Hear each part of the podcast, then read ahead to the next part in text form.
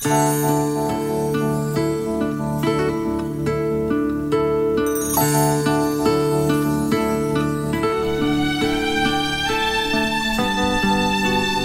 bienvenidos a este punto de la hora 9 en proyección de este día martes 23 de julio del 2019.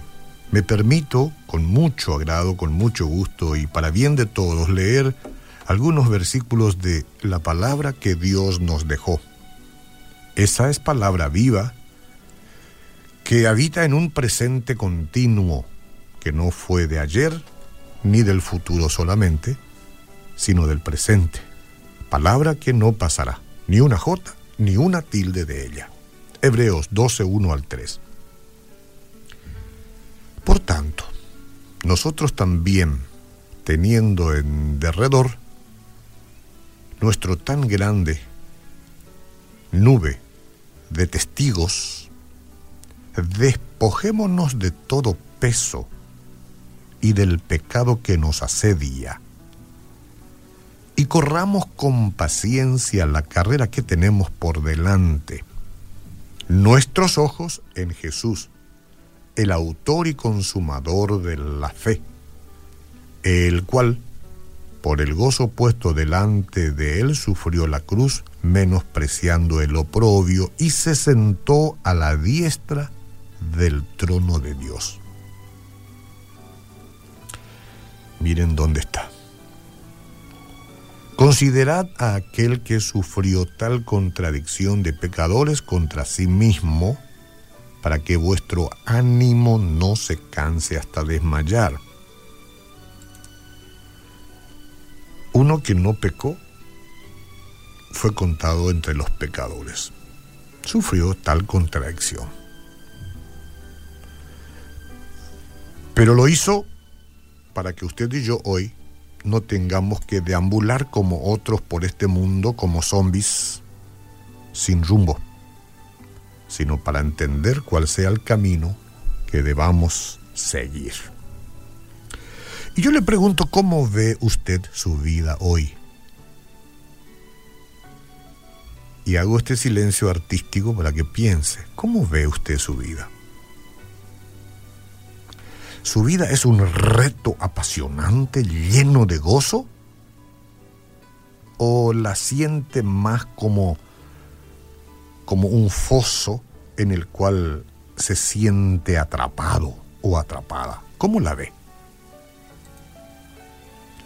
Bueno, tristemente hay que decirlo, muchas personas andan a la deriva sin hacer uso del maravilloso plan de Dios para ellas.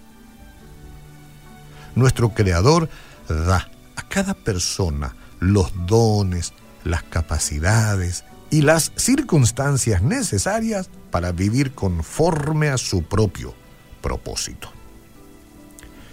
Propio de Dios, pero de cierta manera hay un propósito que Dios tiene para nosotros y nosotros debemos descubrirlo. Y de hecho que muchos lo hacen, pero algunos no todavía no, al menos a juzgar por, por hoy, todavía no. Ahora, muchas personas tratan de encontrar satisfacción en los placeres de la vida sin entender que la verdadera satisfacción se encuentra en lo que Dios tiene para ellas. Porque los placeres de la vida, que alguien dirá, pero ¿cómo discutirás? Los placeres son los placeres. Sí, pero usted ya probó, probablemente, y probó de todo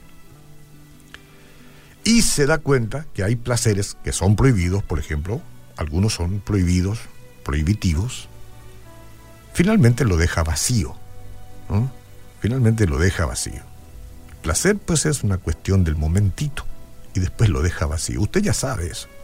Y hay personas que insisten, insisten y dicen, no puedo dejar. Entonces está atrapado en las cadenas que deben soltarse en algún momento. Lamentablemente muchas personas que han sido salvadas caminan con el Señor durante un tiempo, pero después se apartan. Este es también un caso importante a considerar. Esto puede suceder por muchas razones. A lo mejor usted está dentro de esa lista pero vino aquí a la radio hoy porque algo le inquieta y a lo mejor es su momento. Hay que decir que algunas personas se acobardan y pierden el deseo de perseverar en las circunstancias difíciles. Se acobardan, se van. Uno podrá decir, pero ¿a dónde van? Y bueno, pero se van. Para otras, por ejemplo, hay grupos que las ideas y las metas mundanas llegan a distraer su atención. O tal vez, ¿cómo no? Son influenciadas por ciertas personas que hacen que pierdan de vista el objetivo. Pueden ser los deportes, los pasatiempos o simplemente el ajetreo de la vida pueden también envolver a un creyente y hacer que su corazón sea parte de Cristo. Yo no sé, debe haber seguramente alguna clase de valentía humana, muy humana, pero cobardía desde la perspectiva bíblica y de Dios, porque se huye de lo que conviene, huir de lo que te hace bien. Es una cuestión de necedad. Pero la naturaleza humana tiene su argumento.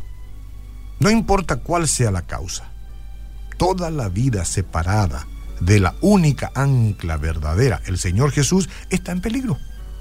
Dios ofrece a los creyentes una vida abundante en Él, pero la Biblia enseña que los cristianos no pueden prosperar si están viviendo al margen de la palabra de Dios, de sus santos preceptos y de una estrecha relación con Él. Los cristianos no pueden prosperar.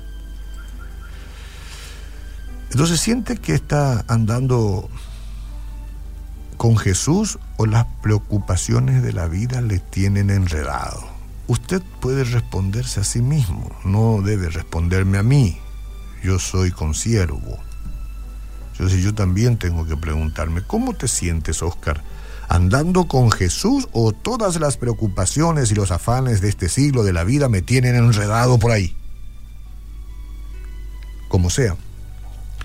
Si este segundo caso es la situación, vamos a orar pidiendo sabiduría y vamos a decirle al Señor que deseamos renunciar a, todo lo que nos aparta de Él. Vamos a hacerlo, juntos, ¿no? Vamos a comprometernos a orar. ¿Está bien? Vamos a comprometernos a leer la Biblia y a obedecerla, porque ese es el manual. Mi espacio contigo será una cita ineludible en mis días, Señor. Propóngome hoy, juntamente con tantos amigos y hermanos que están en sintonía, un tiempo, a cada tanto, a cada rato, apenas me vengas a la mente, cuando me brotan los recuerdos de ti, Señor. Y eso pasa de manera constante, lo que pasa es que te aparto. Eso, eso viene constantemente, aquí estoy, aquí estoy. Ahí mismo voy a disponer mi corazón para adorarte para adorar tu nombre así, glorioso Padre, Salvador y Señor Jesucristo. Lléname de gozo en medio de esta felicidad que hoy se me presenta nublada. Espero volver a llenar de felicidad mi corazón. Puede llevar horas o días, pero el gozo que me da tu presencia sea en todos los momentos, en los buenos y en los no tanto. Yo me quedo al lado, yo estoy aquí. Yo te adoro trabajando o descansando, diré de tu nombre, eres bendito. Y sea tu palabra llena en mi vida.